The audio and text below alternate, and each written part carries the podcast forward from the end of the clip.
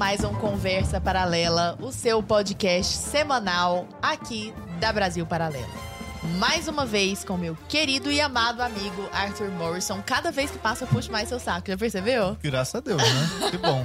que hoje tá todo lindinho, vestido de céu. Teve que trocar de look, de inclusive. Céu. É porque eu estava de preto e, e nossos convidados estão de preto. Estão hoje. de preto. Aí aparece que só você tava destoando no programa. Ou seja, eu seria a pessoa eu, errada, né? Por sua causa. Gratidão, hoje. Gratiluz, tá gratitudo, Arthur Morrison. Obrigada. Pessoal, é, estamos. Empatia. Empatia, Empatia, né? Muito Isso. bem. Estamos aqui hoje com duas convidadas que são leitoras ávidas. É um negócio assim invejável. Se nós somarmos as estantes de livros das duas, acho que se brincar não cabe aqui nessa sala Olha. na qual nós estamos aqui, porque é muita coisa, né? As meninas são realmente leitoras ávidas. Estamos aqui com ninguém menos que Tati Feltrin, que tem um dos maiores, se não o maior, estávamos aqui falando sobre isso agora há pouco, canal de livros do YouTube, mas certamente o mais antigo canal de livros do YouTube, pelo menos em língua portuguesa. É Bem-vinda, é Tati. 15 aninhos já. 15 anos falando de livros, Tati. Sim. Quando eu cheguei no YouTube era tudo mato mesmo. Era tudo. O YouTube começou em 2005 TLT tá lá desde 2007. Olha, que legal, gente. Chegou era tudo mato mesmo. Pois é. Olha só, merece muitas plaquinhas de YouTube. É verdade. e estamos também com Débora Luciano, que é advogada, casada com o Vinícius, que está ali pertinho, inclusive, tá aqui do nosso lado. E mãe do Jorge, aquele fofucho, também uma leitora voraz. Bem-vinda, querida. Obrigada, Lara. Deixei o, a criança com a minha mãe, com a minha sogra. Uhum. É, os voos ficam se degladiando ali para saber quem que vai ficar com ele primeiro, então tranquilo. Quem vai tomar conta ali, é. né? Bonitinho, ele é muito fofo. Muito vale, vale, a pena acompanhar o Jorginho lá, bonitinho demais. Meninas, e nós vamos falar aqui hoje sobre livros e sobre a transposição desse conhecimento adquirido nos livros para a vida. Porque muitas vezes a pessoa é aquela leitora voraz ali, mas não consegue aplicar na vida, né? E, a gente percebe com muita clareza como vocês tentam sempre e são bem-sucedidas nessa arte de trazer o conhecimento dos livros para a vida. Antes de nós entrarmos propriamente nisso, acho interessante nós entendermos como raios vocês se tornaram leitoras tão vorazes, porque vocês não são leitoras mais ou menos assim, né? O que, que te deu, Tati, de falar assim, eu vou viver disso e vou ler, e, e ler mesmo, porque é tudo sublinhado, com um monte de marcadorzinho e tudo e a mais. gente lê de verdade. De verdade, ainda resume para nós, senhoras mortais. Então, na verdade, assim, eu venho de uma família de leitores, né? Na minha, enfim, em casa sempre tivemos muitos livros e isso veio muito natural para mim. Uhum. Fui professora durante 15 anos também, mas professora de inglês como segunda língua ou como língua estrangeira. Você até tem um canal em inglês também, né? Já tive, ah, já teve? né, antigamente. Hoje em dia não mais, mas então.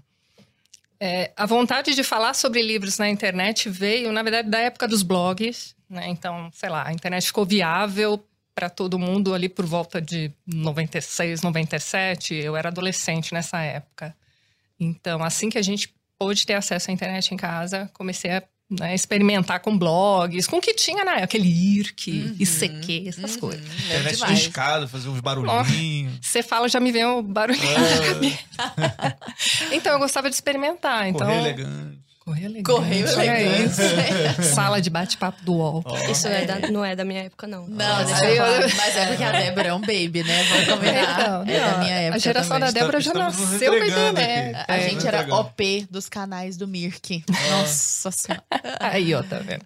Então, é, experimentei muito com blogs. E quando o YouTube surgiu, ainda era uma coisa assim muito... Nossa, comprado com era precário pra caramba.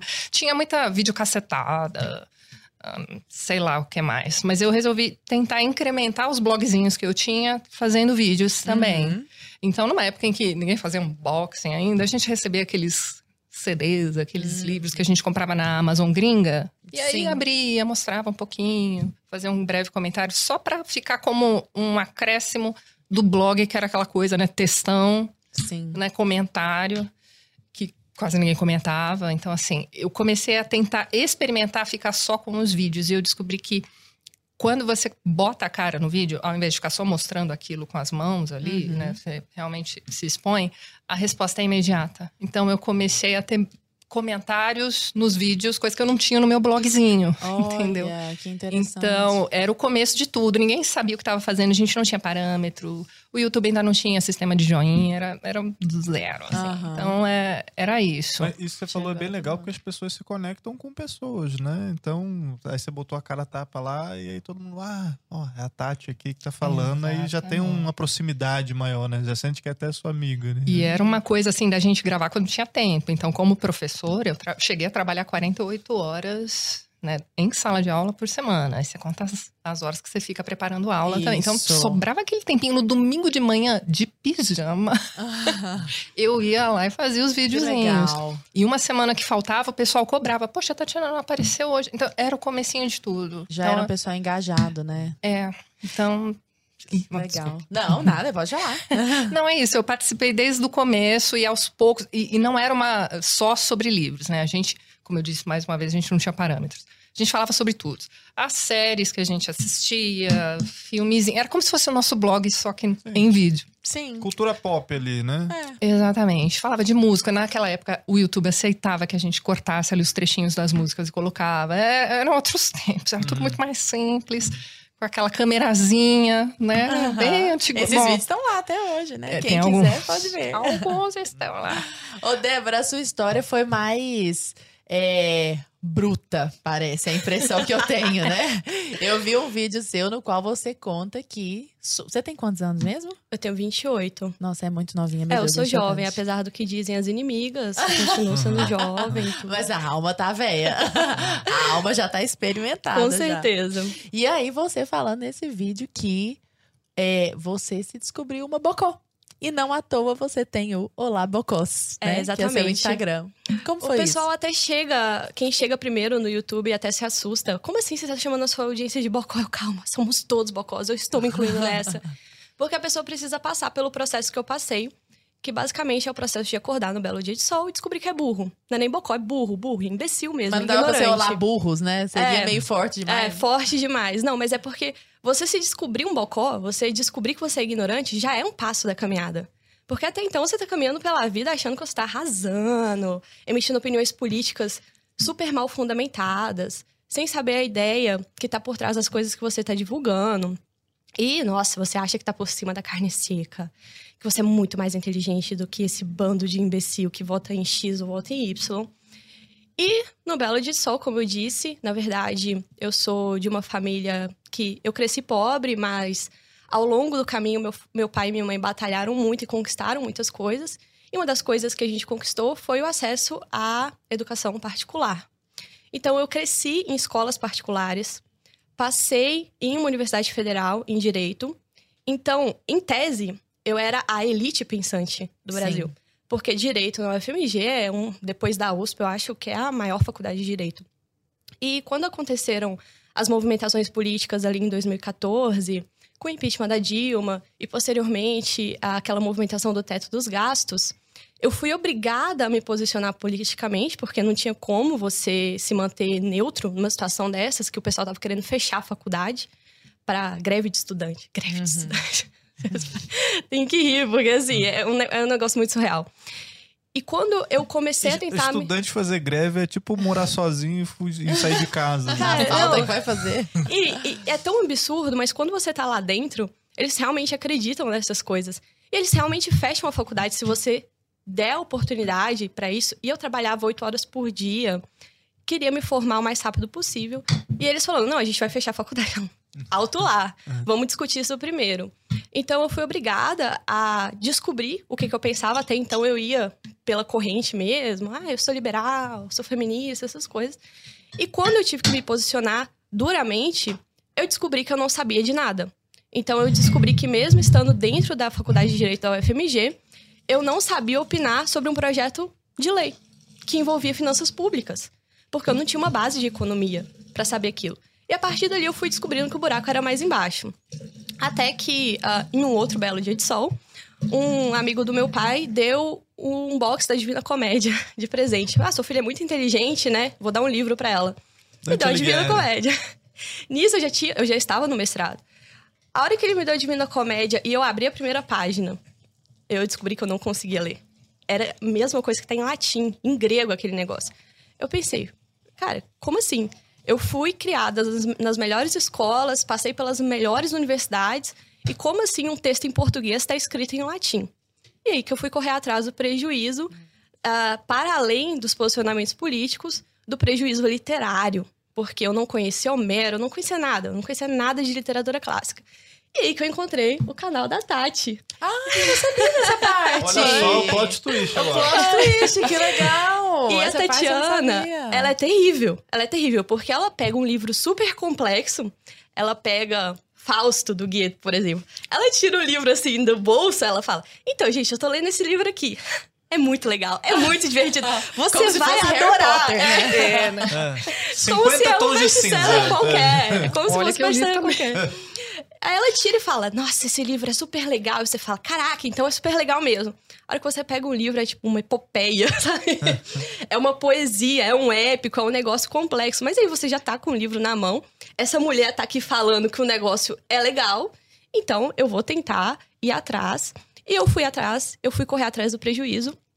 E a partir daí, assim que eu finalizei meu mestrado, eu comecei o canal no YouTube de revisão de livros, inspirada nessa mulher maravilhosa que, Que está aqui do meu legal. lado. Caramba. Aí você E- tentou ler e em nenhum momento você percebeu que não era nada legal. Você falou, pô, Tati, você tá viajando na maionese, você é louca, não tem nada de legal isso aqui. Então, Acontece. É, acontece. Em algumas leituras eu tive que deixar pra lá, por exemplo, eu tentei ler Paraíso Perdido do John Milton. Na minha primeira tentativa foi terrível, foi um fracasso. Eu ficava lendo com a voz do Alto da Compadecida na cabeça, sabe-se lá o porquê, porque era um, um poema. E deixei pra lá e fui ler outras coisas, talvez um pouco menos complexas. E as coisas. E assim, um livro clássico, ele nunca esgota a quantidade de coisa que você pode tirar dele, sabe? A quantidade de assunto que você pode discutir. É por isso que ele é um clássico. É porque ele tem um nível de profundidade que vai muito além da camada superficial, que é a história. Então, sabendo que eu jamais vou conseguir penetrar todas as camadas de profundidade de um livro, eu achei que uma tentativa bastaria. Então, mesmo que eu não conseguisse entender muito bem ali no início, eu insistia, eu batalhava, lutava comigo mesma e não terminava o livro. Você entendeu? Talvez. Li, tá lido, né? Talvez.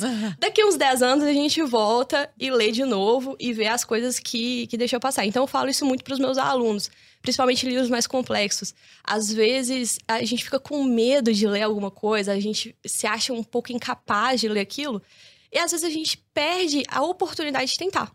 Então tentar chegar no livro e fazer a primeira tentativa é o mais importante. Sem intermediários, sem texto de apoio, sem texto crítico. Vai lá, faz uma tentativa. Assim, se eu conseguir, você vai conseguir, sabe? Ei, Assim. Psyu, Platão não morde. Exatamente. Isso, que você falou me lembrou um, um vídeo até que é muito clássico, tem no, no YouTube, assim, um dos, dos vídeos mais incríveis assim que eu já vi, que é do Clóvis de Barros. Filho, Ah. sobre brio. Aham. Eu acho do cacete esse vídeo que ele, che- ele chega e fala: não, você vai digitar lá fundamentos da metafísica dos costumes. Acho que é isso. assim. Aham. Aí vai lá, vem Kant, aí você pega o texto lá, aí você imprime três páginas só do livro. Aí o resto das páginas. Ah, dane-se. Dane-se. o, o restante do livro é tão desinteressante quanto essas três páginas. Fique só nessas três páginas. Mas por quê? Se você não experienciar, né? Se você não ler um livro difícil agora, você vai perder essa chance. Né? Exatamente. Tipo, tem, cara, pega o negócio e lê. Ah, lê o primeiro parágrafo. Professor, não entendi nada. Então lê de novo. Lê três vezes o primeiro parágrafo, três vezes o segundo parágrafo. Porque é assim que eu leio também, entendeu? Então, assim, é do cacete aquele vídeo, porque ele mostra o lance do brilho mesmo de cara, cara, pô, tu não consegue ler o negócio. Não, co- como assim? Pô, eu comi na infância, pô, eu tenho a educação cérebro normal. tem um cérebro de um tamanho normal. Entendeu? Eu, pô, eu nasci, me deram leite ninho, me deram leite materno. Como é que eu não vou entender? O cara teve que tirar do zero aquele negócio. Eu só tenho que entender. Eu só tenho que entender o que o cara fez, entendeu? É e aí eu não entendo. Pô, então eu acho genial isso, né? Como é que é esse processo, Tati? Então, eu sigo mais ou menos isso também. Eu sei de que vídeo você está falando, já vi mil vezes. Mas então, é, é isso. A coisa é a gente tentar, né? De repente, eu me vi na faculdade de letras com professores me dizendo assim: Ulisses, não precisa ler isso aqui não, é muito difícil, vocês não vão entender. E já dando aquele resuminho bem. hum, qualquer coisa, vagabundo. sabe? Já Na faculdade de letras? Sim. Falei, o quê? Sempre fui curiosa, né? Como eu disse. Opa, desculpa, gente.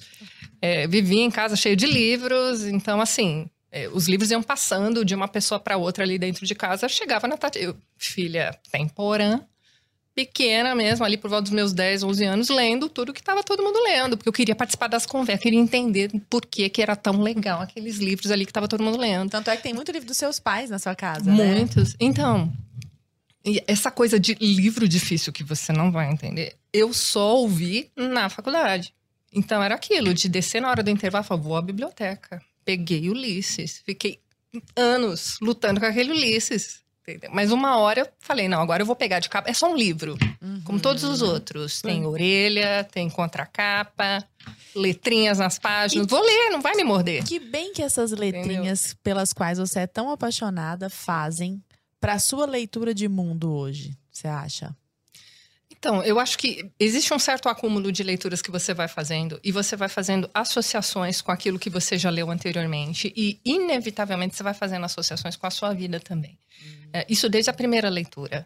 Então, hoje em dia, a gente já precisa repensar um pouco essa coisa da gente ficar esperando que o livro te represente. Mas tem alguma coisa naquele livro que você lê, mesmo que aquela história se passe no frio da Rússia do século XVIII, sabe? No meio da guerra napoleônica lá. Tô pensando em Guerra e Paz. Você tá lendo aquilo ali. Mas tem alguma coisa que aqueles personagens estão discutindo que fala, cara, eu é penso exatamente isso. Ai, que legal. Entendeu? Então é. Tem alguma coisa ali que não importa a geração em que você está, não importa quanto tempo tenha se passado, você vai ler e você vai tirar alguma coisa dali. E você vai dizer assim: olha só, essa frase aqui, você vai marcar aquela frasezinha, você vai passar essa frasezinha adiante, porque aquilo ali te tocou de alguma forma, pode ser que toque outra pessoa também. E aí, ó, é neste, foi deste livro aqui que eu tirei essa frase. A pessoa já fica assim: vou querer ler também. Hum. Então, é, é, é, são coisas pequenas, sabe? Não precisa ser, ah, vamos ler porque a minha experiência de falso tá toda lá. E eu tô bem bocó também. Eu sou aluna da Débora, inclusive. Tá? Então, é, mas é isso. É, você não precisa enfrentar um dragão, né? Como um grande clássico da literatura, que todo mundo te diz, não, é difícil, você não vai entender. Como se fosse realmente uma coisa muito difícil, sei lá, uma, uma muralha que você precisa atravessar. Uhum. Você pode simplesmente pegar, nossa, é um livro como todos os outros. Vou ler aqui as primeiras páginas. De repente, nem é tão difícil assim. Uhum. De repente você já tá lá, você começou aquele primeiro parágrafo, de repente você já leu 20 páginas, falou, hum, amanhã eu continuo. Não, não tem que ser um desafio, que a gente usa muito isso, né? Eu mesma uso, me pego usando. Vamos fazer um desafio de leitura, uhum. entendeu? Mas é, é uma brincadeira, não Sim, é? Desafio não é, entendi. É, é, só assim, vamos, vamos, vamos, planejar essa leiturinha. Como foi a leitura de, de Paraíso Perdido pra gente também? Então, eu peguei aquele livro também na faculdade, também senti dificuldade. Na faculdade era mastigado, era numa apostila, só, eram só alguns trechos, era só assim: tome conhecimento, existe esse texto aqui. Uhum. E aí eu falei assim: não, um dia eu vou ler inteiro. Chegou esse dia, eu falei, pessoal, vamos ler comigo. A gente chama de leitura conjunta, uhum. né? vamos todo mundo. Você está fazendo a Bíblia agora, né? Estamos lendo um Super livro legal. por mês. Então, começou pelo Paraíso Perdido. Então, assim, tá difícil, mas peraí, tem uma HQ sobre Paraíso Perdido. Vamos ler essa HQ junto aqui também. Passou duas semanas, alguém me recomendou. Olha só, tem, é em inglês, mas é. Uh, acho que você chegou a usar também. Em ah. plain English, né? Paradise Lost in Plain English. Então, é, o pessoal pega esses clássicos cascudos e reescreve com uma linguagem mais atual não é que fique fácil, não é, não é que. Não são aqueles resumos que a gente lia na época do vestibular, uhum. sabe? Não, não é Tosco, exatamente. Né? É, não é exatamente. É um, é um trabalho que eles fazem. Você tem alguém fazendo isso com Fausto também, é, a tem? gente fez isso com Fausto. A gente fez uma leitura conjunta de Fausto, do Goethe, que não é o livro mais fácil do universo. Então não caia na lábia da Tatiana, a hora que vocês virem os vídeos dela, não acreditem, tem livros que são um pouco mais complexos. Mas a gente se propôs a, a fornecer aos alunos uma tradução simplificada. Mas no final da história, Tatiana, a tradução ajudou no início. No segundo então... livro, o pessoal já tá lendo no livro uh, mesmo, assim, porque já aceitaram que você tem que consultar o dicionário, já aceitaram então, um nível de dificuldade fonte, a né, mais. Né? No, no, principal é. ali, né? Exatamente. Né? Mas, Mas para perder aquele medão, ou, ou pra, é. sei lá, aquelas primeiras, aqueles primeiros tijolinhos ali que você precisa quebrar, você tem essas, né, essas ferramentas. O que, que vocês acham dessa literatura? Vocês estão falando, por exemplo, de pegar, de repente, esses grandes clássicos e transformar com uma linguagem mais palatável para as pessoas, né? Tornar mais popular isso. O que, que vocês acham inclusive dessas literaturas mais zonas, assim, que, tipo, a galera começa lendo, sei lá, eu fico imaginando o leitor jovem, assim. O cara às vezes não vai se interessar por começar, sei lá, com a Odisseia, sabe? A Débora leu todos os livros de vampiro que há. Ela pode Pô, falar pra nós. Quer, quer ler Crepúsculo, quer ler 50 Tons de Cinza, sei lá, quer ler até o que o Raul, aquele dia lá, porque é, a gente fez um podcast com a Bruna Torlai e o Raul, né? E eles têm uma, uma opinião de, tipo, ah, não, não tem não literatura isso, não. ruim, tem, ruim não, não vai ler Bridgerton, que é uma droga, entendeu? O que, que vocês acham disso, assim? Vocês concordam, vocês discordam? Como é que é? Bom, eu tenho uma opinião um pouco impopular com relação a essas leituras populares. Impopular para quem lê livros clássicos, porque a maioria chega chutando o pé na porta, dizendo que ou você lê um livro clássico ou você não lê nada. É uhum. melhor do que. Uh, se você for ler Nicholas Spark, é melhor não ler.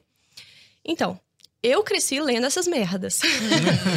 elas não deixam de ser uh, livros ruins, uhum. mas elas são livros. Eles são livros, né, propriamente ditos. Estimula a leitura, de qualquer forma. A minha dificuldade é só com a falta de perspectiva dos jovens. Então, eu fui um jovem uh, e eu não tive acesso a essas leituras clássicas enquanto eu era jovem.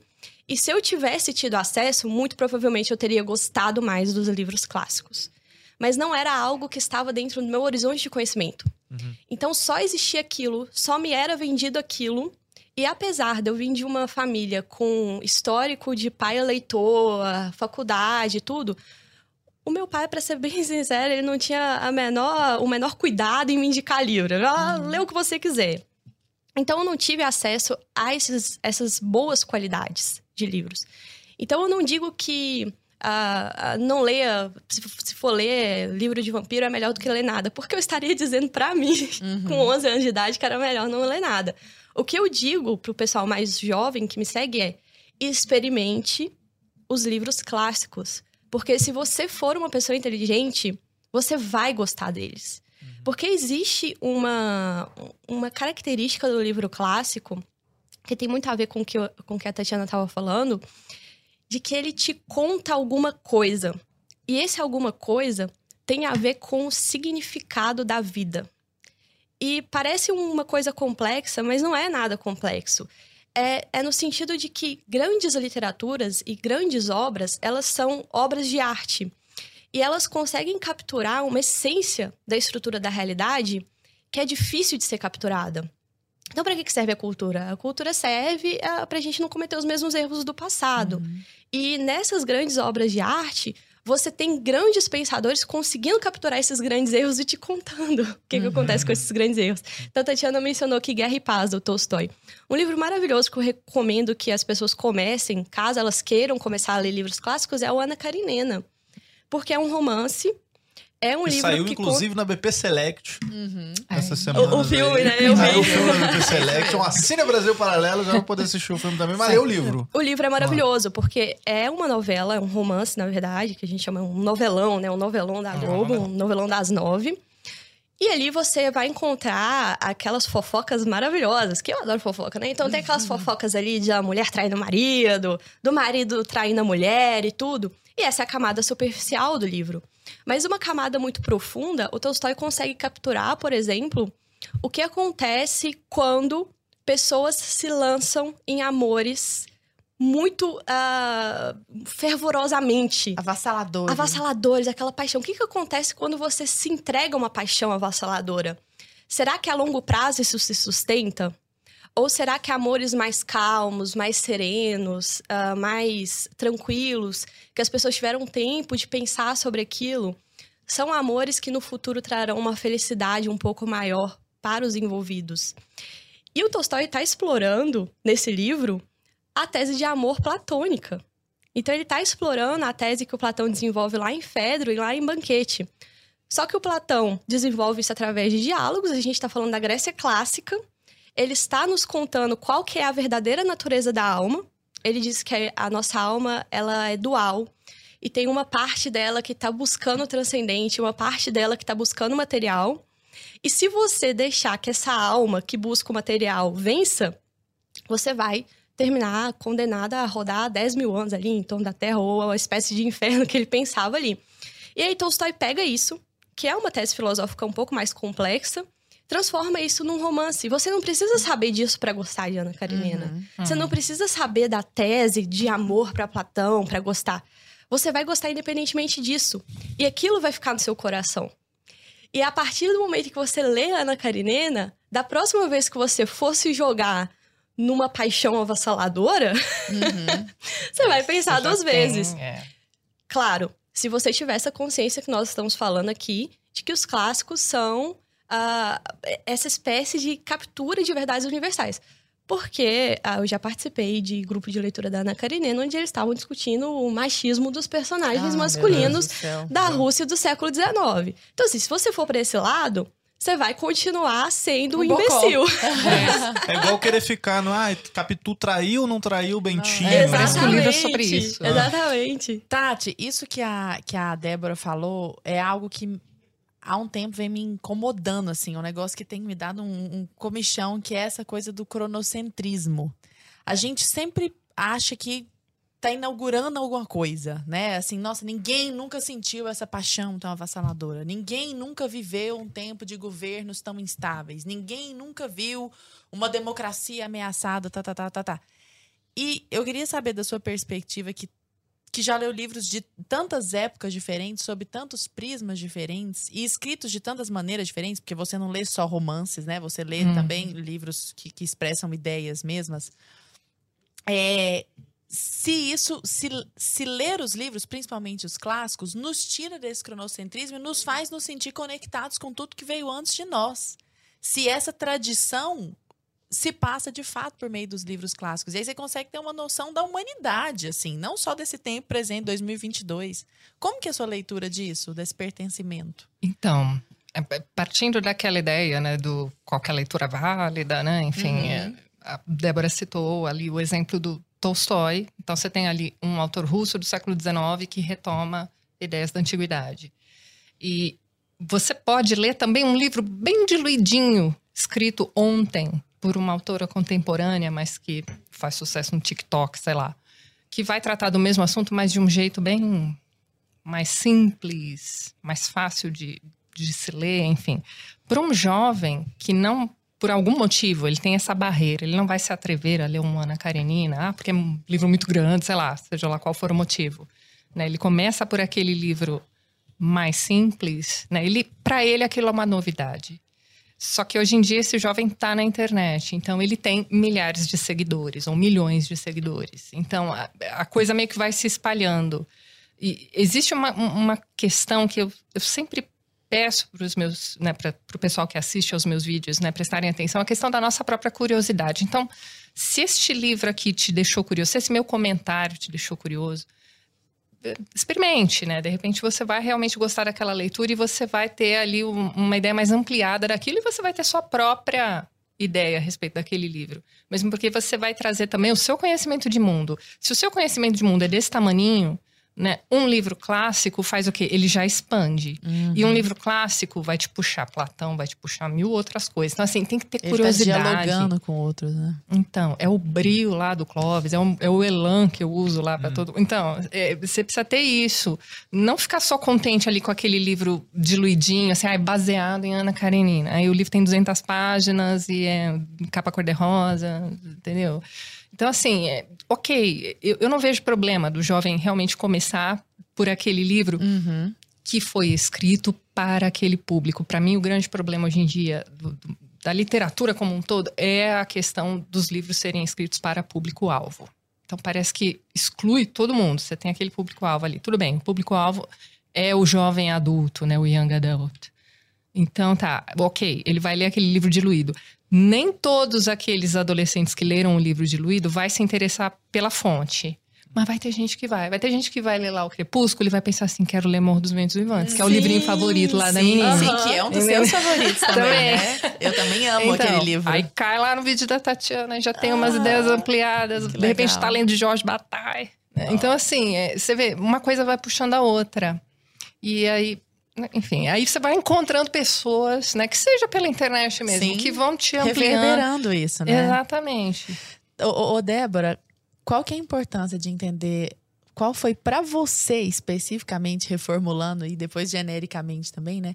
A importância de entender a origem das suas ideias. Eu adoro quando você fala sobre isso. Ah, a Tatiana começou a. É exato, por isso que eu já tô começou a, a pincelar aqui, né? Essa, essa questão de entender as origens das ideias e os clássicos e os livros de filosofia, principalmente os livros de filosofia clássicos. Então, não caiam nos livros de filosofia que são literatura de aeroporto, que podem estar condensando ideias que às vezes você concorda, mas você não vai saber se você concorda antes de ver a, a origem das ideias. Eu tenho aqui em mente o livro Tenebroso, que é o Antifrágil do Tenebroso. Tenebroso. Exatamente por isso. Porque sem entender as suas próprias ideias, as origens das suas, das suas próprias ideias, você está muito mais suscetível a cair em manipulações políticas. Porque cair em manipulação política, a gente vai cair de um jeito ou de outro. Tem umas mais complexas, uma mais, umas mais profundas, assim, que você acaba caindo e às vezes você passa assim no dia para, opa, caí nessa daqui. Mas as mais simples, as manipulações políticas mais óbvias, você pode escapar delas se você tiver uma boa base filosófica. E aí eu gosto de mencionar o livro do Taleb, mas eu gosto de mencionar bastante o Como as Democracias Morrem. Uhum. Porque aquilo ali é uma literatura de aeroporto que fez muito sucesso e sempre faz sucesso em eleições. Então, fez sucesso em 2018, 2016. Agora voltou à moda, né? Novamente por causa né? das próximas Uhum. eleições. No Twitter, então. Não, no, no Instagram, no YouTube, tem várias resenhas. Leia este livro antes de votar. Eu penso, pelo amor de Deus, a pessoa vai ler esse livro antes de votar, ela vai pular do prédio. Uhum. Mas aquele livro é um ótimo exemplo de como as, a falta de uma base filosófica pode te levar para o buraco. Porque, vamos lá, ah, logo no início do livro, os autores já dizem que eles estão fazendo aquela tese, desenvolvendo aquela tese, com base em um livro que se chama The Breakdown of Democracies, que é de um alemão do da, da década de 70, é, e que eles estão só popularizando a tese desse livro, The Breakdown of Democracies. E tá tudo bem. Se- só que quando você vai lá conferir o que que diz ah, o livro original, você esbarra numa ah, tese marxista, numa tese de análise social marxista, dizendo que a gente já sabe que inevitavelmente as democracias morrem, porque o Marx nos disse lá no Capital e lá no Manifesto que as democracias estão fadadas a morrer mesmo por causa das forças ali em tensão dentro do capitalismo. Aquilo ali vai gerar uma classe revolucionária que vai revolucionar e a gente vai cair no socialismo. Então você tem um livro baseado em um livro marxista que está fazendo muito sucesso, que busca analisar as relações políticas atuais a partir de uma base marxista. E não tem nada de errado nisso, desde que você saiba que essa é uma base marxista. Uhum. Então, se você defende ideias marxistas, tudo bem. É coerente. É coerente. Agora, o que a gente vê, e a gente vê bastante na internet, é a pessoa dizendo assim: nossa, olha, olha esse livro Como as Democracias Morrem, olha o quanto ele é interessante pra gente ver a, a democracia brasileira. E aqui a gente tem um mundo que caminha para democracias cada vez mais liberais, menos a China. Porque a China é uma ditadura comunista, é um absurdo aquilo lá. Peraí. O próprio livro já. Peraí, peraí, você tá. Você não tá sendo coerente. E por que, que você não tá sendo coerente? Porque você não sabe a origem das ideias que você tá- tá propagando. E você só consegue saber a origem das ideias. Não tem, não tem como. Você vai ter Se que sentar a fonte, né? bunda na cadeira e você vai ter que estudar. Ou você para de, de emitir opinião política aí na internet porque você tá passando vergonha. Então, senta a bunda na cadeira, vai estudar. Eu até brinco que a maioria das pessoas recomenda começar por Platão, né? Ah, Começa por Platão, e como se fosse fácil. Eu recomendo começar por temas que são do seu interesse. Então, se você gosta de economia, comece por economia. Se você gosta de meio ambiente, comece por meio ambiente, assim sucessivamente. Mas não deixe de estudar. E busque. ah, Se você tá lendo um livro e o cara tá mencionando outro livro, tá citando outro livro ali, vai nesse livro que ele tá citando, entendeu? Não fica só com a citação, com a PUD e etc. Vai lá naquele livro, A estuda. A PUD é um recurso muito útil na faculdade, né? O povo já. e busca as bases. Eventualmente você vai cair na Grécia. Eventualmente você vai cair na Grécia, não tem como. Eventualmente você vai ter que ler Aristóteles, você vai ter que ler Platão, você vai ter que ler a Bíblia, eventualmente. Tá Porque vendo? sem a Bíblia, independente da sua religião, você não tem o estofo histórico das histórias que constituem a sociedade que você Uhum. vive, cara. É. Todos os outros livros do universo citam a Bíblia, partem da Bíblia. Então é a gente já livro mais mencionou. no mundo também, né? É, é a base, é a base da sua estrutura narrativa da sua vida, é a Bíblia. Querendo gente você mencionou- ou não, né? Independente do que você acredite, entendeu? Então a gente mencionou aqui o Paraíso Perdido, que é uma espécie de fanfiction da Bíblia. É verdade. Eu sou jovem, viu? fanfiction. é uma espécie de spin-off da Bíblia. Então, o John Milton, ele desenvolve o capítulo 3 de Gênesis, ele conta pra gente a queda do inimigo de Deus, a queda do Satã do Milton, ele constrói uma personalidade que não existe essa personalidade na Bíblia, salvo menções bem assim, ah, bem esparsas. Ele se baseia para construir o Paraíso Perdido numa tradição bíblica gigantesca de a queda do inimigo. Ele faz um livro maravilhoso. E é um livro fantástico, que você pode ler independentemente de você ser cristão ou não. Inclusive, o prefácio do Harold Bloom É é um negócio interessante, né? Ele não é cristão. Mas é, se você não souber da onde que aquilo ali tá vindo, não adianta. É. Inclusive a Tati é ateia, né, Tati? Eu E o ateia. seu e o seu você tá fazendo leitura li- literária da Bíblia. Então, Isso. quer dizer, olhando do ponto de vista para entender a, a origem das ideias, né, Como é já que que a tem tá sido falando esse disso. processo para você e para os teus é, leitores ali, para os teus, pros teus alunos? É, bom, para começar, eu não me coloco como professora. Realmente é mais assim uma conversa Tamo sobre lendo os juntos livros. ali, é, né? Exatamente. Enfim, é, eu preciso deixar sempre muito claro que se trata de uma leitura literária, mas mesmo assim sempre tem alguém nos comentários, né, que vai puxar ali questões teológicas e isso não é um problema. Inclusive eu sempre digo, né, eu aprendo muito com vocês, enfim. É, mas a ideia é essa. Partiu também da minha leitura coletiva de Paraíso Perdido, em que em diversos momentos ali eu me senti totalmente perdida nas referências bíblicas e perguntava pro público mesmo, o pessoal nos comentários, ela, não, Tatiana, é assim, assim, assim. Toma vergonha na cara e lê a Bíblia, você também. Então, assim, eu levei muito puxão de orelha dos meus seguidores, né? Enfim, do pessoal que, que acompanhou o projeto de leitura. Eu falei, não, tudo bem, beleza. Quando sobrar um tempinho, vamos começar aqui. E realmente, ah, final de 2020, ali a gente começou essa leitura coletiva. Um, um livro por mês, né? Nós estamos no livro de Jó, terminamos o livro de Jó já. Maravilhoso. Foi maravilhosa essa resenha, E inclusive. agora? Ah, tem a ver com Fausto Mas também, eu amei o então. jeito como ela começa. Gente, eu quero dizer que tudo que eu sabia de Jó é que Jó tinha muita paciência e que os escravos de Jó jogavam. Ela começa assim o vídeo. Vai ter que Então, ser. quer dizer, nós estamos descobrindo aqui juntos. Amei É, isso, eu- tá? Ah, eu- maravilhoso. Eu me coloco exatamente do jeito que eu sou uma pessoa zerada em termos Bom, de Antigo Testamento. Tô na- aprendendo com vocês. Na dúvida, legal. Lara, tira, põe e deixa ficar. Exatamente. Era todo esse era o meu conhecimento. Mas então, aí depois de, sei lá, cinco, seis anos de eu ter lido Fausto, descobri o tal do prólogo do céu, que está toda ali já. Entendeu? Então, assim, é uma leitura. E outro dia alguém me mandou um, um printzinho de um comentário a respeito das Vinhas da Ira, do John Steinbeck. A pessoa deu uma estrelinha só no Goodreads, sei lá.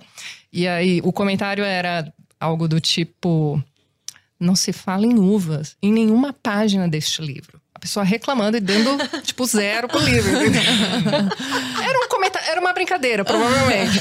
Mas, né, enfim, se você leu lá o livrinho, lá, acho que do Davi. Qual era o livro de Davi? Samuel? Já não lembro, vou confundir Aham. aqui. Mas enfim, existe lá toda uma historinha a respeito das vinhas, né? Que gerou ali uma situação de ira ali para um dos personagens. Então você precisa saber de onde vieram essas As referências. ideias. Aliás, Tati, falando em uma estrela, dar uma estrela pro autor e pro livro, o que, que você acha de cancelamento de autores clássicos? Ai, gente, acho isso.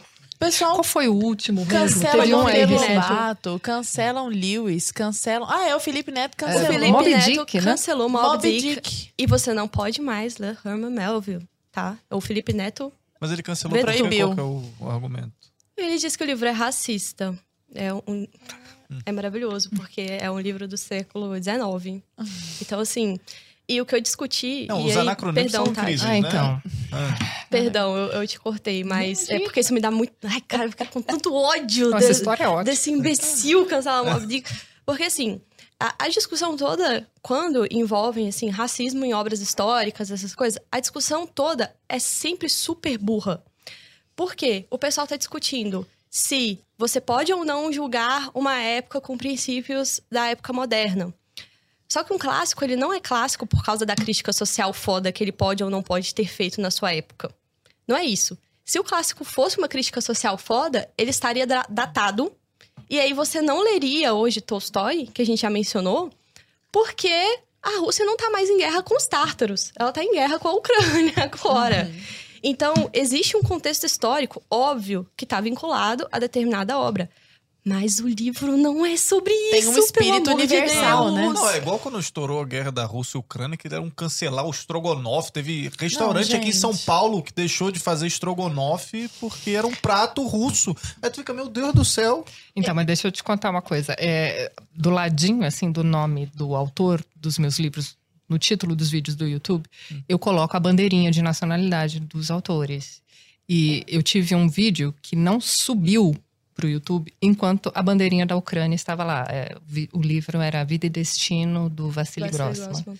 Então eu sempre ponho né, a bandeirinha do lado ali. Enquanto eu não tirei a bandeirinha, o vídeo não subiu. Meu Deus Gente, do céu. Aconteceu recentemente a mesma coisa com a Rússia. Então, assim, é, é alguma, alguma coisa do robozinho deles ali uhum. que, que acabam impedindo. Mas até eu me ligar que, ai, que era, a bandeira, era maldito emoji da bandeirinha. Não sei se o, o robozinho também entende alguma coisa que a gente fala, porque eu digo, né, autor ucraniano, sei lá, uhum. teclado da Ucrânia, enfim.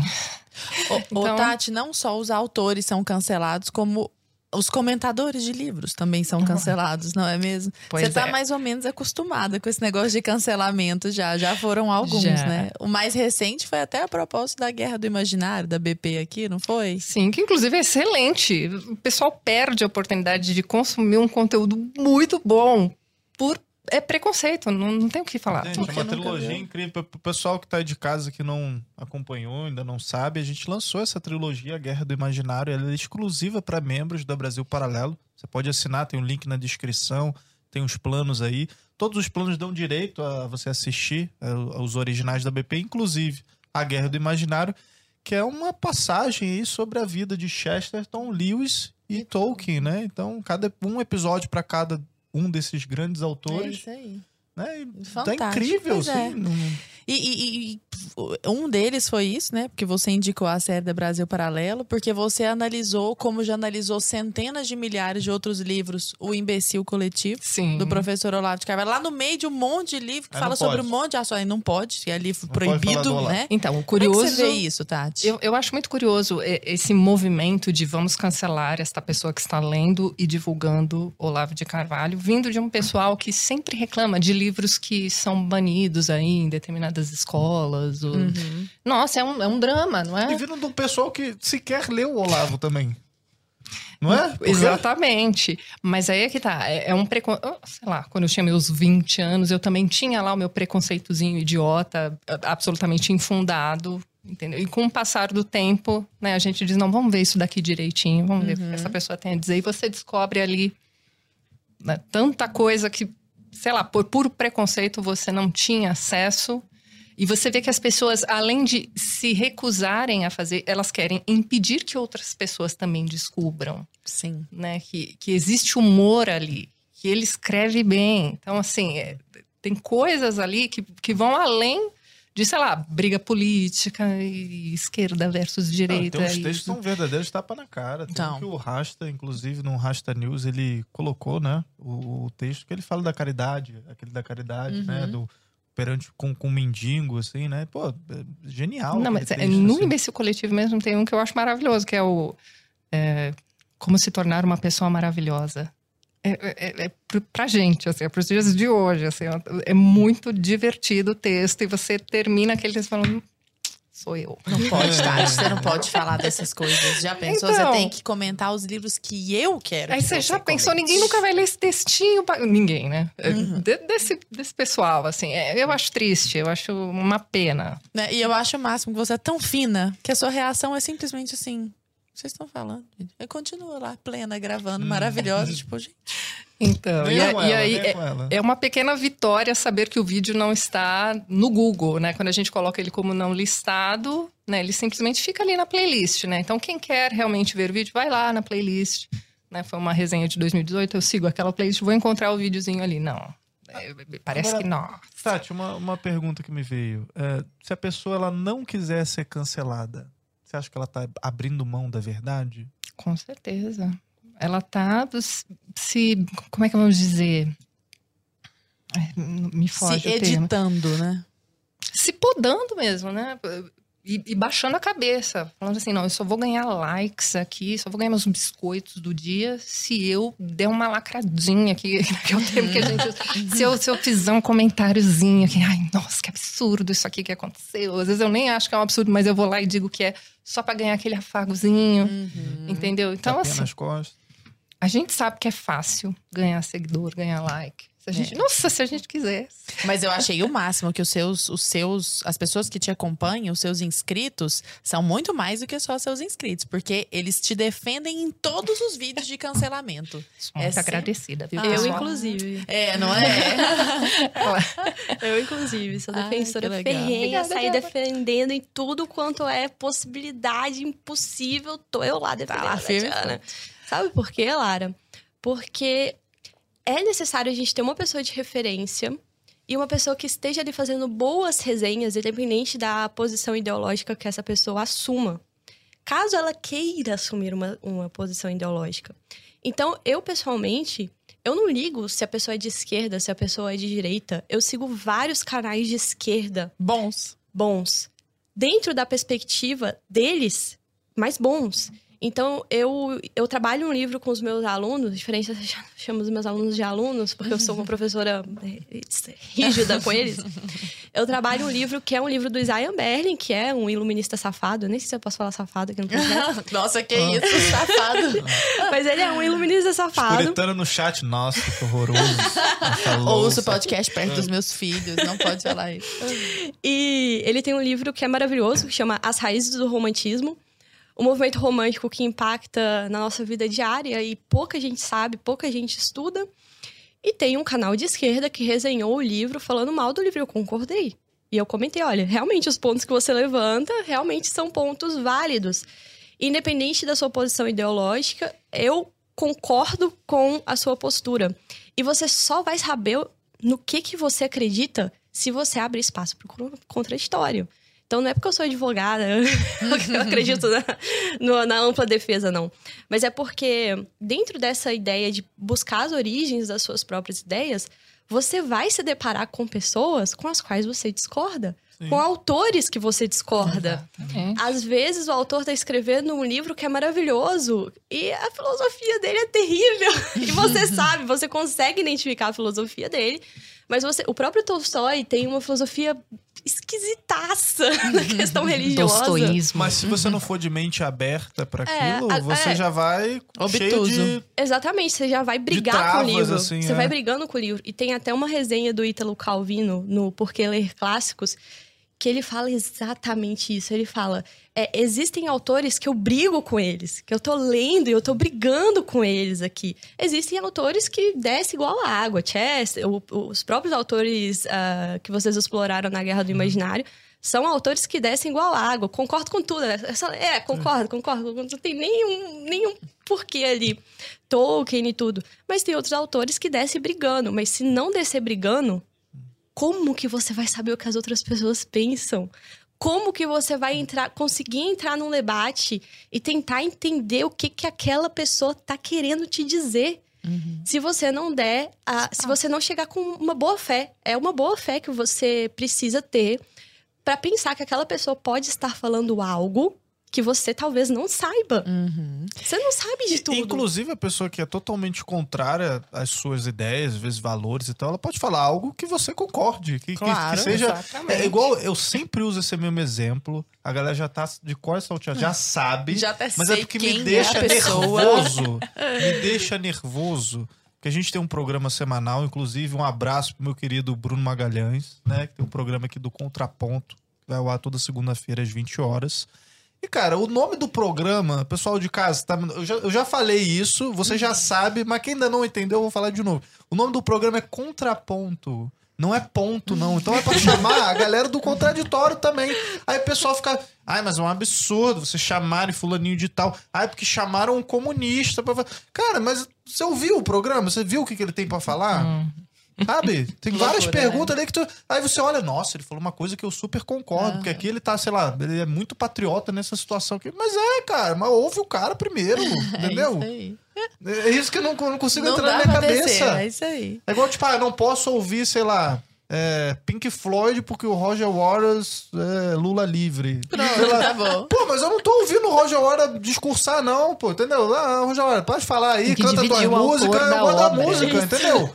É canta a tua mesmo. música aí, fica quieto e de boa. Eu não vou deixar de curtir o som do cara por causa disso, é. entendeu? Eu vou falar que o cara é ruim por conta. Entendeu? É isso que precisa acabar também, porque a gente fica muito preso não se abre também, aí não consegue, eu não posso consumir nada que venha do outro lado. É, então, Arthur, tem um livro que ele tá assim, do, do lado da minha foto, no dicionário, tem esse livro, uhum. que é o Conflito de Visões do Thomas Sowell.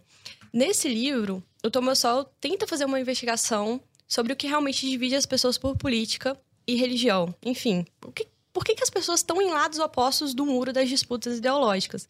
Ele reparou duas coisas. Ele reparou que é sempre a mesma pessoa que está de um lado e de outro independente do assunto que esteja sendo discutido. Então, é um assunto super diferente, tipo armamento, aborto, enfim. Tem uma galera de um lado e tem uma galera do outro. Por que, que isso acontece? Ele começa a investigar e ele acaba concluindo que o que realmente divide as pessoas é uma diferente visão do que, que é a própria natureza humana. Então, algumas pessoas enxergam o homem em sua natureza potencial e outras pessoas enxergam o homem como dado e acabado. Então é isso aqui mesmo, a gente tem que trabalhar com as limitações e tudo. Se você que está aí ouvindo esse podcast, se der a oportunidade de ler esse livro do Thomas Sowell, eu tenho a mais absoluta certeza que você nunca mais vai brigar por política no churrasco da sua família. Porque você vai conseguir entender o outro lado. Você vai entender o que, que realmente está por trás das ideias do seu tio que está ali no churrasco, na beira ali, sem camisa e tal. Ele nunca leu um livro na vida dele.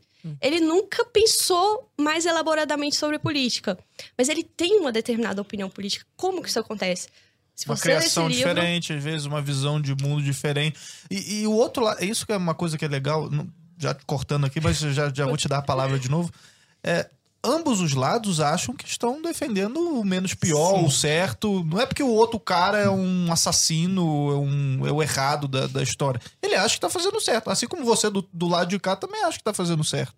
As pessoas hum. geralmente não, não discordam sobre o que deve ser mudado. As pessoas discordam sobre como os problemas devem ser mudados. Então, as pessoas geralmente uh, não discordam que a guerra é ruim, que a fome é ruim, Sim. que a violência é ruim ela só tem opiniões diferentes sobre como que eu vou consertar isso. E é claro que se você estudar um pouco, você vê as consequências de determinadas políticas sendo postas em prática. Claro. Na União Soviética, por exemplo, a gente uh, estuda os, o livro do, do Alexander Solzhenitsyn, o Arquipélago Gulag. Se você lê aquilo ali, você, você sai com uma raiva, assim. Cara, já foi posto em prática, já deu errado, sabe? É, por que, que ainda estão defendendo? Né? É, mas se você entender o processo você não vai brigar com as pessoas. Você, você vai entender que são visões diferentes. E aí você para com essa bobagem de sair cancelando os outros por terem opiniões diferentes da sua. Às vezes nem por ter opinião diferente, às vezes por ler um livrinho ali que você uhum. acha que não uhum. deve ser lido. Uhum. É o mais absurdo de tudo. É, é, o, é, o, berço do totalitarismo. Você não pode nem ler Sim, o livro. Você já pensa. Total berço do totalitarismo. O, o, o nossa senhora, Tati. Nós estamos falando aqui. Nossa senhora. Nós estamos falando aqui de romances, de livros sobre ideias.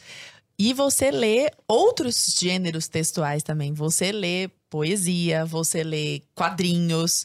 Como que você vê a importância desses outros gêneros? Porque senão a gente fica, do jeito que nós estamos falando aqui, parece que nós estamos falando apenas de romances ou de livros que discutem uma ideia uhum. específica, né? Como esse do Thomas Sowell. Mas eu vejo que vocês dão importância para outros gêneros literários também. Qual que é, particularmente da poesia, a importância da poesia para você?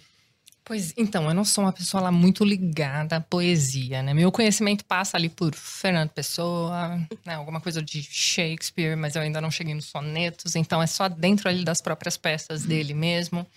E, enfim, poesia é uma coisa mais esparsa para mim. Eu acho que é, é um jeito assim de você falar de mais daquilo que você sente, né? Você colocar em palavras aquilo que você sente, aqueles pensamentos mais profundos realmente, né? E você forma ali aquele poema e aquilo toca os outros também de uma forma diferente. Um romance, você tem tempo de entrar naquele uhum. romance e se acostumar com aqueles personagens e seguindo a vidinha deles e tudo mais. Um conto é uma fotografia, né? Como dizia lá o Cortázar, né? Então você tem ali só aquele aquele momento. É, então, você, você acompanha aquele raciocíniozinho desenvolvido ali naquele curto período de tempo. É, mas a poesia não, a poesia é aquele soquinho ou aquele afago. Depende uhum. da poesia. E preocupada com a estética, né? Fe fez diferença para você, né, Débora, poesia, depois que você se apaixonou fez. por ela? Não, continuo detestando. Mas. Mesmo? Entendo. Eu te vejo lendo tanta de coisa de poesia. então, eu fiz a leitura Porque, errada. É, então. É, infelizmente, os grandes. Ah, infe infelizmente, os grandes gênios da humanidade preferem escrever poesia ao invés de escrever prosa. Não, essa opinião vai mudar. Daqui a uns anos nós vamos fazer outro podcast e vai falar assim: agora eu entendi por que, que eles preferem poesia. Sim. Você sabe que, só um parênteses aqui, só a título de curiosidade: os grandes santos da humanidade, quando têm experiências muito transcendentais, assim, quando eles têm experiências. Eles não voltam e escrevem um romance ou um, um, livro sobre ideias, eles voltam e escrevem um poema, porque o poema quebra todas as paredes, assim, né? Ele transcende muito mais. Mas Fecha parênteses. Não, São Francisco de Assis tem várias poesias e cantos lindos. São João aclamando Cruz, o irmão Sol, a irmã Lua. Sim. Mas assim, continuo detestando, por enquanto. Mas, como as grandes obras de arte são escritas através de poesia, então eu tive que romper essa barreira do ódio e conseguir me degladiar ali com aquilo ali. Porque realmente, para mim, é uma complexidade um pouco superior na escrita em prosa. O que é interessante, né? Porque eu acho que é o, o Northrop Frye, sei lá, eu acho que ele está se baseando no Vico, que diz que a, a prosa ela é posterior à poesia. Uhum. Então, então as sociedades primeiro desenvolvem a poesia e depois a prosa. Ô, ô Débora, eu fiquei muito curioso agora, sabe? Só porque ela abriu um, um, um parênteses aqui que eu. Não tem nenhuma poesia, assim, nenhum autor que você goste, assim, de poesia, só pra... Hoje eu leio Shakespeare. Mas. E tô tentando entrar em Fernando Pessoa. Tô tentando ler uh, um, o cara que o Northrop Frye cita o tempo inteiro lá, o inglês, que eu esqueci o nome dele agora. Mas não. o meu marido, ele é músico. Ele escreve poesia, assim, ele espirrou e escreveu uma poesia. Fala, cara, eu acho não sei, eu fico com a sensação que você tem que nascer virado assim pra hum. lua, pra inspiração vir, não sei, eu fico com essa sensação. que não, que eu, eu ia me corrigir aqui com relação a poema épico, né? Que é aquela coisa mais longa, né? Uhum. Realmente ali é quase um romance, né? Praticamente. O romance só vai nascer séculos e séculos depois. A questão do poema épico era mais uma questão de de métrica, né? Era, era preciso decorar aquilo ali para pra passar transmitir. para os outros. É. Era mais fácil cantar. Então você canta aquela. Só lembrar da tabela periódica dos elementos lá do uhum. colégio, né? A gente uhum. tinha as musiquinhas, né, para decorar ali as linhas. Musiquinha então, era... de fórmula, de, de matemática. E aí vai, né? Então, é mais, mais de um jeito meio. Mas era mais ou menos isso. Era preciso contar aquela história, passar oralmente né? Numa época em que nem todo mundo escrevia, então a gente está pensando lá no Homero, está pensando lá no, na antiguidade. Então existe um motivo para aquilo. Então as rimas, né, acabam ficando muito bonitas quando são traduzidas e chegam aqui para a gente, mas era uma ideia de ter ali realmente uma linguagem simples para que aquelas pessoas decorassem e passassem adiante. Hum. Né? Os tradutores é que depois foram, né, dando aquela floreada, chega para a gente, né, naquelas de repente, quando a gente piscou, chegou no Maria. simbolismo. É. E aí, a gente tem que. Nossa, o negócio tudo ao contrário. Então. Ô, Débora, uma coisa que você comentou recentemente que acha interessante e penso que a Tati também vai achar interessante comentar isso é sobre os intelectuais ungidos. Ah, isso né? Que, é, aqueles intelectuais que são os donos da verdade versus a avó, sua avó que já sabia daquilo antes de você, aquela sabedoria popular de quem viveu quando eu fui atrás, eu tenho contando para você, espectador que está nos vendo ali. Quando eu fui atrás da Débora, ela me mandou um texto escrito pelo Vinícius, marido dela, que tá aqui do lado. E eu fiz o quê? Chorei. O quê? Baldes, né? Chorei, chorei, chorei. Eu não tava preparada. Né? Ele contando onde foi que ele cresceu, que ele cresceu no meio da favela do Rio de Janeiro e como aquilo foi na natural para ele, né? Crescer entre tiros e tudo mais. E trocando uma ideia com a Débora, ela falando que aprendeu a dar essa. a duras penas, né? A se dobrar para a sabedoria de quem vive a vida. E não só de quem se tranca num quarto e lê os livros. Conta um pouquinho isso pra nós. Isso. Então, existe uma tendência natural do leitor e do intelectual de se encastelar nas torres de marfim. Quem fala isso é o Alberto Mangel, né? Naquele livro maravilhoso, O Leitor como Metáfora. E essa é uma tendência natural, mas que, pós-iluminismo, mais ou menos, a partir da valorização do conhecimento racional, aquilo ali teve um feedback positivo com a sociedade. Então, assim, surge o conhecimento racional, surge o método científico, e aquele conhecimento passa a ser valorizado em detrimento ao conhecimento popular. E com o passar do tempo, isso vai se agravando cada vez mais. O maior número de universidades é aberto, cada vez mais pessoas têm acesso ao ensino superior. Então, cada vez mais pessoas têm acesso ao tal do diploma. E passam a enxergar esse diploma como se fosse uma espécie de conhecimento superior aos outros. E não como sendo um conhecimento, mais um dentre os vários conhecimentos possíveis. E você compreender a quantidade de conhecimento pulverizado que existe na sociedade é fundamental para você calçar o sapatinho da humildade e para você pegar o seu banquinho, sentar no seu banquinho e aprender o que as outras pessoas têm para dizer. É, e é claro que eu tomei muita porrada de aprender nisso, né? Mas isso começa na minha família. Então, meus pais, meus pais são maravilhosos. Um beijo, mãe, um beijo, pai, que vão estar assistindo isso. É, eles faziam vários bullying diversos, assim, porque eu era formada em federal, então eles nunca me deixaram achar que aquilo ali era alguma coisa importante. Aquilo ali era só mais um curso dentre vários outros cursos possíveis. E depois que eu casei com o Vinícius, foi uma coisa assim surpreendente, porque ele é muito religioso, cresceu, foi criado dentro da igreja e tudo, e eu era ateia. E, tipo, super ateia, não, não acredito ateia, em nada. Feminista. Feminista, Marcha das Vadias, todas essas coisas do tipo. Nossa, chegou ao nível Marcha das Vadias? eu fiz faculdade federal lá. Ah, é verdade. Tá então, tá eu participei. Mas quando eu conheci o Vinícius, não. Eu já tinha sido cancelado, enfim.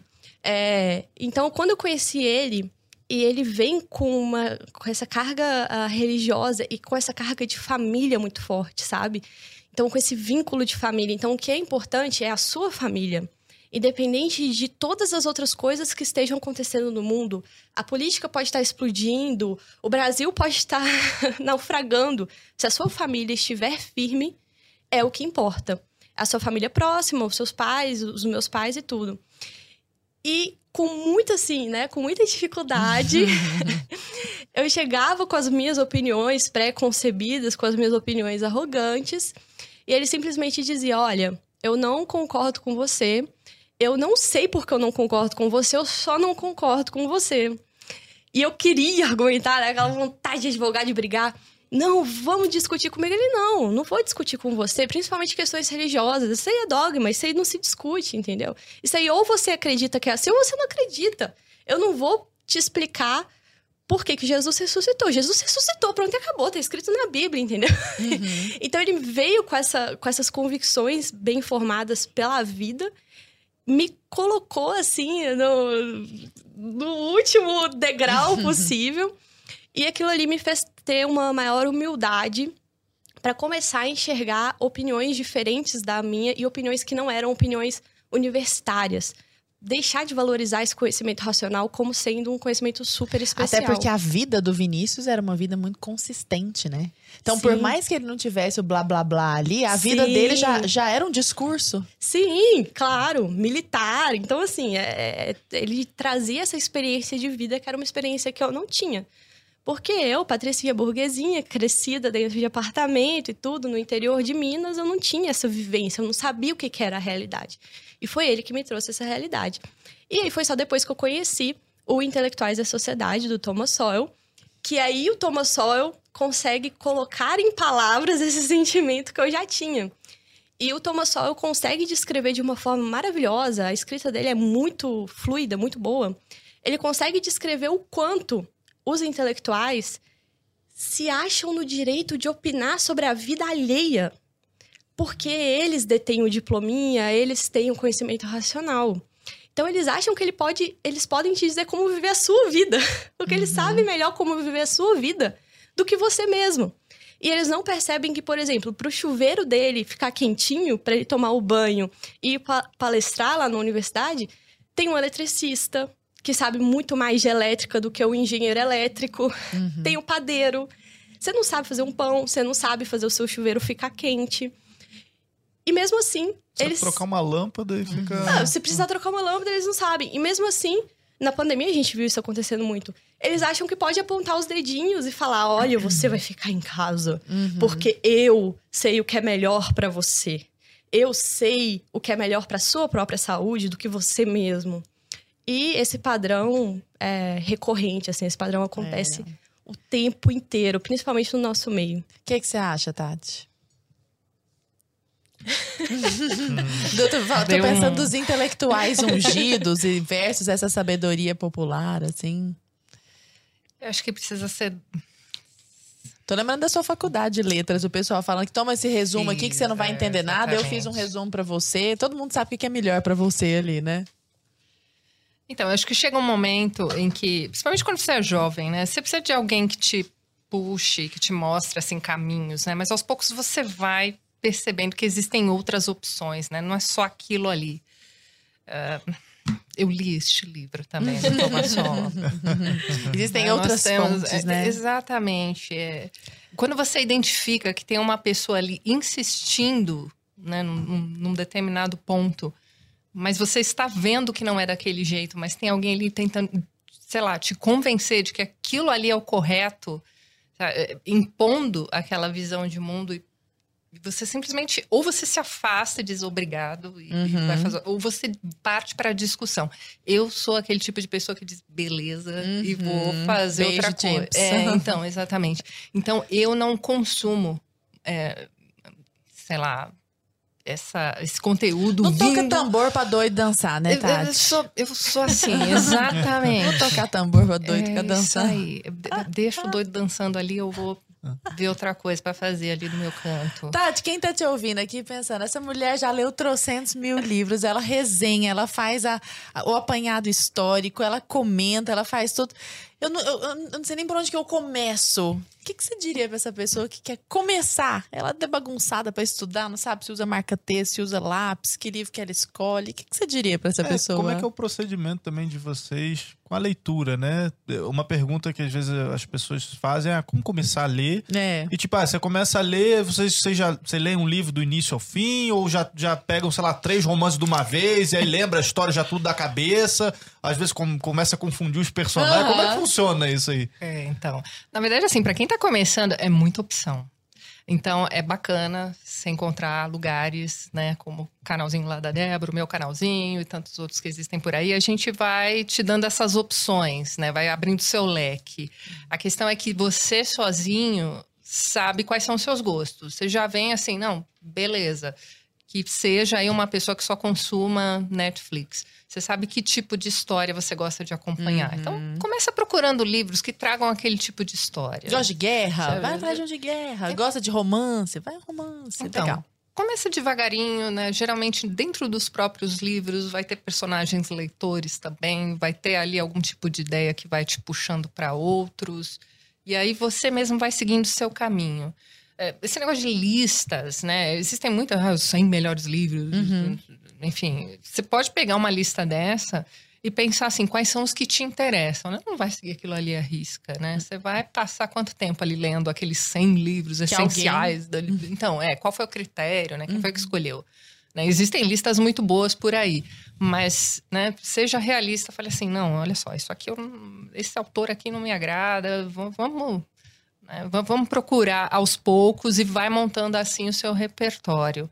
É, quando você é jovem, né, você tem todo o tempo do mundo, né, uhum. né, para fazer muitas coisas, dentre elas visitar a boa e velha biblioteca pública, passar que, um que tempo... existe ainda, né? Pois é. Existe, assim, não, não acabou, galera. Tá, tá lá, é? E é uma livraria, às vezes, né, passar uma tarde. Então, isso já, né, muitas livrarias fecharam, mas tem muitas aí que ainda estão, né, em funcionamento, você pode ir também fazer isso é, é muito bacana você perceber que existe um interesse, né, principalmente dessas pessoas que dizem assim, não leio nada por onde eu vou começar? Bacana. Você tem aí né, infinitas oportunidades. Então começa ali, né, sei lá, sentir afinidade ali com aquele determinado né, youtuber que fala de livros, vamos ver ali o que, que ele está lendo. Uhum. Né? Ou, ou, aquela continha no Instagram ali que também fala sobre. Hoje em dia, tem, acho que em todas as redes sociais tem. existe aquele cantinho onde ficam lá os Dos leitores. É, os Exatamente. O que, que você diria, Débora, para quem quer começar? É, e você não precisa ser nerd. Uhum. É, tem gente que manda mensagem, com certeza isso acontece com a Regiana, a pessoa manda. Nossa, você lê tantos livros, eu não tenho tempo pra fazer ah, isso. Eu fico imaginando ela com filho, Muito. marido, casa, trabalho. Então, só que você não precisa ser um leitor que vai fazer resenha pro YouTube, sabe? E aí você precisa ler um pouquinho a mais do que a média. Cara, se você lê mais do que dois livros por ano, você já lê mais do que a média brasileira. Então, leitura é um hábito para começo de conversa. Você não começa hábitos dando grandes passos. Então, você não começa lendo cinco livros ao mesmo tempo e lendo um livro por semana, não. É igual começar a academia, entendeu? Você não vai chegar lá e vai correr uhum. 10 quilômetros. Estabeleça um plano, defina um plano bem traçado, escreva esse plano. Então, por exemplo, você selecionou uh, três livros para ler nesse ano. O que já é muito livro para a média brasileira. Você já uhum. tá assim na elite da elite. é você ler três livros por ano. Estabeleça quais os livros você vai ler faz um plano, escreve, olha, hoje, antes de dormir, eu vou ler durante 10, 20, 30 minutos. Não precisa ser mais do que três vezes por semana. Vai aumentando aos pouquinhos, sabe? Começa com 10 minutos, você vai perceber que a sua cabeça vai ficar pensando o que, que seu menino tá fazendo, uhum. o que, que você vai fazer de almoço amanhã. Mas no outro dia, o seu cérebro já vai, opa, peraí, é já a mesma peguei. coisa. É. é. a mesma coisa. Então, insista, primeira coisa, como todo novo hábito, você precisa insistir. É. Você não pode desistir nas primeiras semanas. Você precisa de, ali de uns bons três meses para o seu cérebro descobrir que agora você é uma pessoa que lê livros. Uhum. que até então né? você não era. E precisa ser constante. E não estabeleça grandes metas inal inalcançáveis, porque você vai se frustrar.